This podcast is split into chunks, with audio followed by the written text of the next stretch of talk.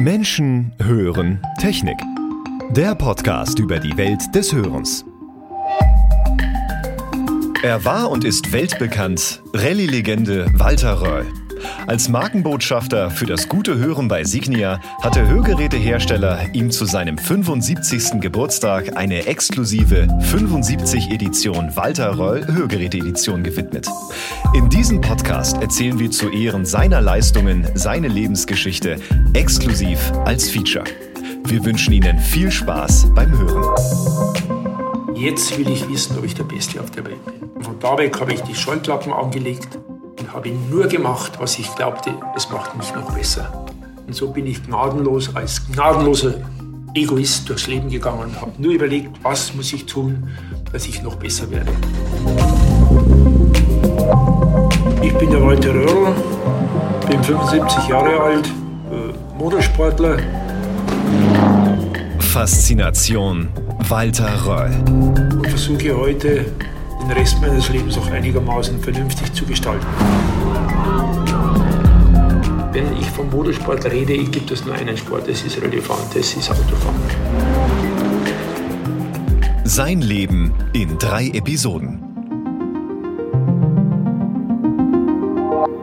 Folge 2. Eine Karriere, die sich hören lassen kann. 1973.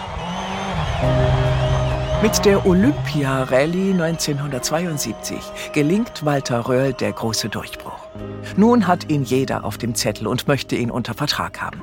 Als ich Verträge abgeschlossen habe, habe ich nie nach Geld gefragt. Ich habe gesagt, was, was kriege ich denn? Da haben die Erzeuger gesagt, ja, es ist in Ordnung. Weil das Geld hat mich nicht interessiert bin sparsam aufgewachsen. Walter Röhrl wuchs in Bayern als jüngster Sohn eines Steinmetzes auf, später bei seiner alleinerziehenden Mutter und konnte eher zufällig seine Leidenschaft, das Autofahren, als Beruf ausüben. Ab 1973 startete Walter Röhrl für Opel, was den Beginn seiner Profikarriere bedeutete und ihm ein monatliches Gehalt von 800 D-Mark einbringt. Für mich war der Inbegriff Rallye-Sport einmal diese Rallye Monte Carlo zu gewinnen. Das anspruchsvolle fünftägige Autorennen gehört zu den Klassikern des Motorsports. Nicht nur seine kurvenreiche Strecke und die Fahrten bei Nacht üben einen ganz besonderen Reiz auf die Rennfahrer aus. Die Rallye Monte Carlo gilt als die Mutter des heutigen Rennsports. Doch vorerst sollte dieser Traum auf sich warten lassen bin dann 74 äh, Europameister geworden. Das war der höchste Titel, den man als Fahrer erinnern konnte. Hat mich aber nicht interessiert, sondern es gab nur eine Idee. Ich wollte einmal diese Monte Carlo gewinnen. 1978. Bis zu diesem Sieg sollte noch eine Weile vergehen. Doch natürlich versuchte es Röhrl immer wieder, wie 1978 mit dem Fiat 131 Abarth. 78 äh, hätte ich also schon das erste Mal gewinnen können, wenn er nicht Pech gehabt hätte, dass am Auto mal was war und einmal hat mich äh, der eigene Teamkollege aufgehalten, der stecken geblieben ist. Das Publikum liebte Röhrl. Doch diverse Auf und Abs in den zurückliegenden Jahren gipfelten letztendlich in dem berühmten Unfall 1978 von Sanremo. In Führung liegend kam er von der Fahrbahn ab und stürzte einen Abhang hinunter. Für mich ist entscheidend, wenn ich einmal einen Unfall gehabt hätte, wo ich mich verschätzt habe, dass ich eine Kurve falsch einschätze, das hätte bei mir Spuren hinterlassen. Aber der Unfall zum Beispiel der 78 mit 4, das war bei der Rallye San Remo, eine Rallye, wo, wo es tagelang nur geregnet hat und ich hatte mit dem Fiat siebeneinhalb Minuten Vorsprung. An erster Stelle, also souverän, und hatte ein Geräusch am Getriebe. Und wusste, ich muss irgendwo, muss ich das Getriebe noch wechseln, sonst komme ich nicht ans Ziel. Und äh, durch diese Überlegenheit anscheinend mit siebeneinhalb Minuten bin ich auf die, auf die, auf die glorreiche Idee gekommen, dass auch eine Sonderprüfung habe ich nachgedacht, wo habe ich Zeit, mein Getriebe zu wechseln. Das hat im, im, im, im Gebetbuch von meiner Beifrau so, das war in, äh, in den Bergen, kehre links, 200 Meter links voll, 150 Meter links voll, 150 Meter Achtung, Linkseingang, kehre rechts. bei den ersten zweimal, 200 links voll, 150 links voll, habe ich überlegt, beim Training hatten wir auf der Etappe 10 Minuten Vorzeit, das müsste reichen zum Getriebewechsel. Und habe dann wie die dritte Kurve links Eingang, das war dann für mich die erste links voll. Ich bin fünfter Gang 8000, 30 Meter vor einer Kehre rechts gewesen. Können Sie sich vorstellen, was das für ein Abfall war.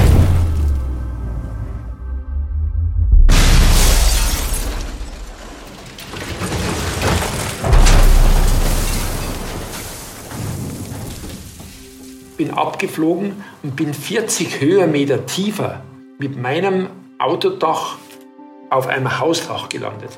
Da stand ein Haus da in den Bergen. Bin dann seitlich vom Dach runtergerutscht und bin genau vor die Eingangstüre gefallen, vor dem, vor dem Haus. Wie durch ein Wunder bleiben sowohl Walter Röhrl als auch sein Beifahrer Christian Geistdörfer unverletzt. Neunzehnhundertachtzig. Am 25. Januar 1980 ist es aber soweit.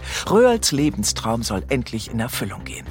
Ein Rennen mit sehr viel Schnee damals und was ja nicht unbedingt äh, die ideale Bedingung war für ein heckgetriebenes Auto mit dem Motor vorne. Aber das Rennen läuft gut für Röhrl.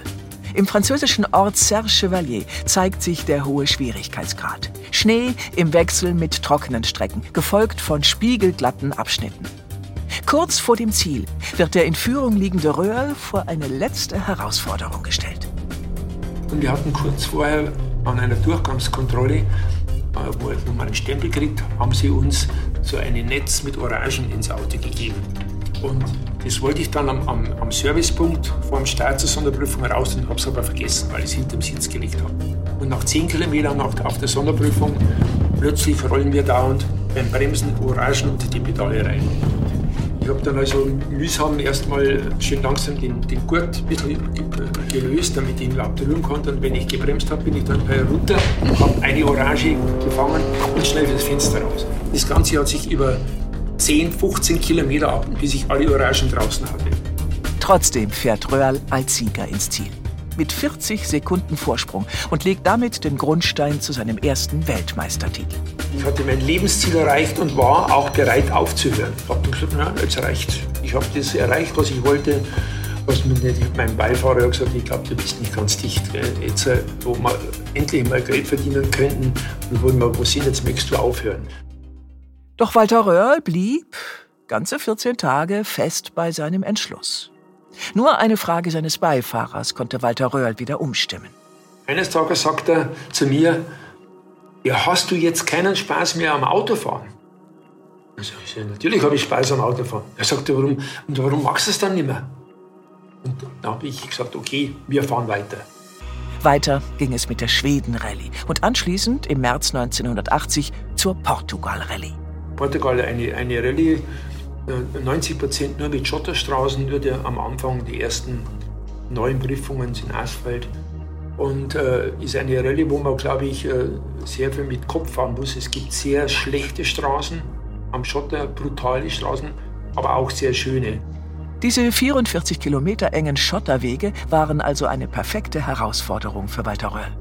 Und noch eine Sache verkomplizierte das Rennen. Es gab in Portugal eine Prüfung, die jedes Jahr mit Nebel ist. Und jedes Jahr haben wir alle drüber gejammert, dass es eine Katastrophe ist, dass man sich da mit einem Blindenstock über diese 44 Kilometer stochert. Also mussten Walter Röhrl und Beifahrer Christian Geisdorfer sich haargenau vorbereiten. Sie schrieben penibel alles in das sogenannte Gebetbuch, was sie bei dem Nebel und Sicht von teilweise nur zwei Metern sehen konnten. Beim letzten Training ließ Röhrl die Stoppuhr mitlaufen und prägte sich mit seinem fotografischen Gedächtnis jede einzelne Kurve genau ein. Und es war in der Nacht um 2 Uhr, sind dann ins Hotel gefahren und ich habe mich aufs Bett gelegt und habe die Startuhr auf Null gestellt, habe sie wieder gestartet und bin im Geiste diese Sonderprüfung wieder abgefahren. Und bin am Ziel von der Sonderprüfung bin ich, hatte ich sieben Sekunden Abweichung zu der Zeit, wo ich vorher mit dem Auto gefahren bin. Damit habe ich gesagt, und ich weiß, wo es hingeht. Getrieben von seinem Ehrgeiz und dem Wunsch, diese Strecke zu gewinnen, ließ er sogar ein wichtiges Prinzip links liegen. Ich bin in meiner Laufbahn äh, vielleicht nur zwei, dreimal wirklich schnell gefahren. Sonst habe ich immer diesen Sicherheitsventil in mir gehabt. Ich muss aufpassen, es darf auf keinen Preis was passieren. Aber da hatte ich wirklich einen dicken Hals und stand am Start von der Sonderprüfung und habe nicht Christian, sondern sage Geistdörfer, schnall dich an. Jetzt fahre ich Ihnen eine hin, dass Sie alle die Lizenz abgeben. Und es ging auf. Das eingespielte und präzise vorbereitete Team Röhrl-Geisdorfer rauschte mit einem Vorsprung von 4 Minuten und 59 Sekunden als erster ins Ziel. Erst dann kam die gesamte Weltelite innerhalb von 30 Sekunden. Und von diesem Moment an haben sie mich nicht mehr als normalen Menschen betrachtet. 1981. Der nächste größenwahnsinnige äh, Idee in mir, ich wollte natürlich äh, immer wieder die Monte Carlo gewinnen. Röhrl wechselt zu Mercedes, welche kurz darauf allerdings ihren Ausstieg aus dem Rallye-Sport verkünden. Somit konnte der Titelverteidiger nicht bei der Rallye Monte Carlo starten. Das änderte sich im Jahr darauf, 1982. Für die meisten undenkbar gewann Röhrl in einem Opel, einem deutlich unterlegenen Auto, zum zweiten Mal die Monte Carlo.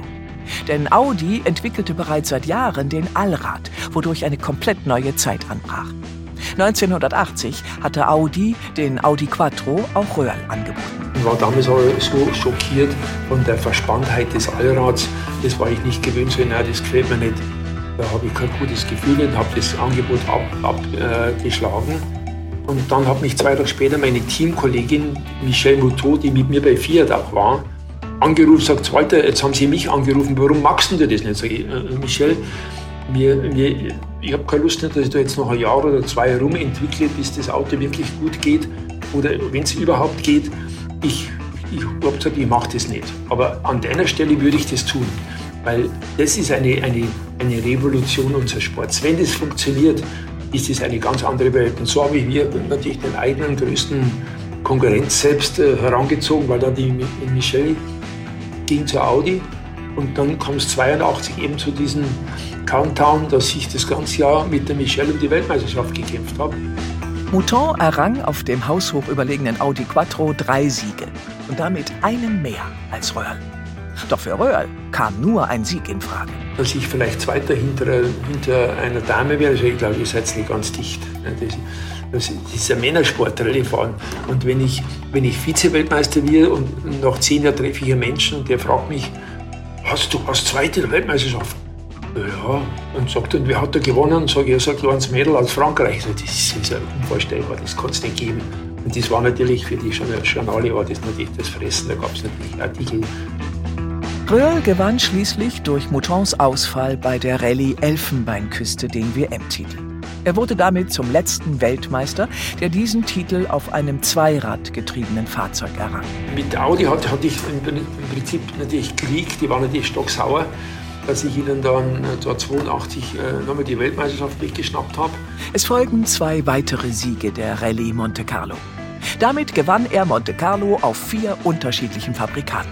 1980 Fiat, 1982 Opel, 1983 Lancia und 1984 Audi. Röhrl fährt seitdem nur noch mit Allrad. 1987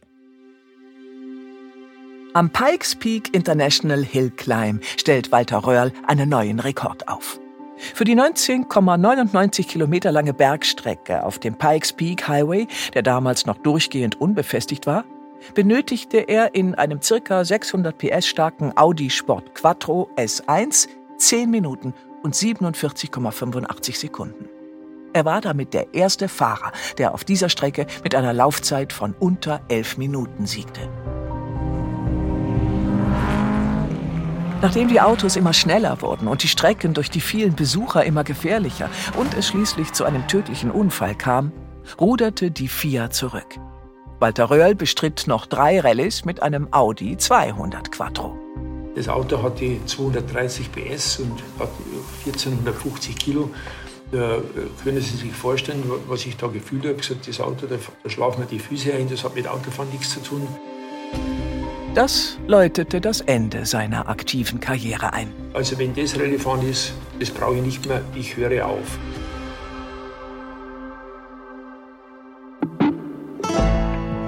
Die nächste Folge von Faszination Walter Röll handelt von einem 75-jährigen Walter Röll, der immer noch vor Kraft strotzt und das Autofahren nicht lassen kann.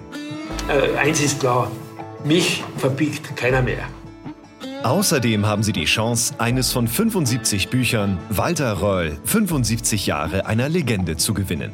Einfach für den Signia Newsletter eintragen oder das Interesse zur Limited Edition auf der Signia Homepage hinterlegen. Fertig. Alle Infos und Links gibt es in den Show Notes. Das war Faszination Walter Röll. Folge 2. Eine Karriere, die sich hören lassen kann. Es sprachen Gabriele Blum und Dennis Prasitio. Aufnahme, Arrangement und Sounddesign Robert Lehnert. Musik Epidemic Sound. Mischung Valentin Röwenstrunk. Aufnahmeleitung, Skript und Regie Josef Ulbich. Eine Produktion von Das Hörspielstudio Kreuzberg.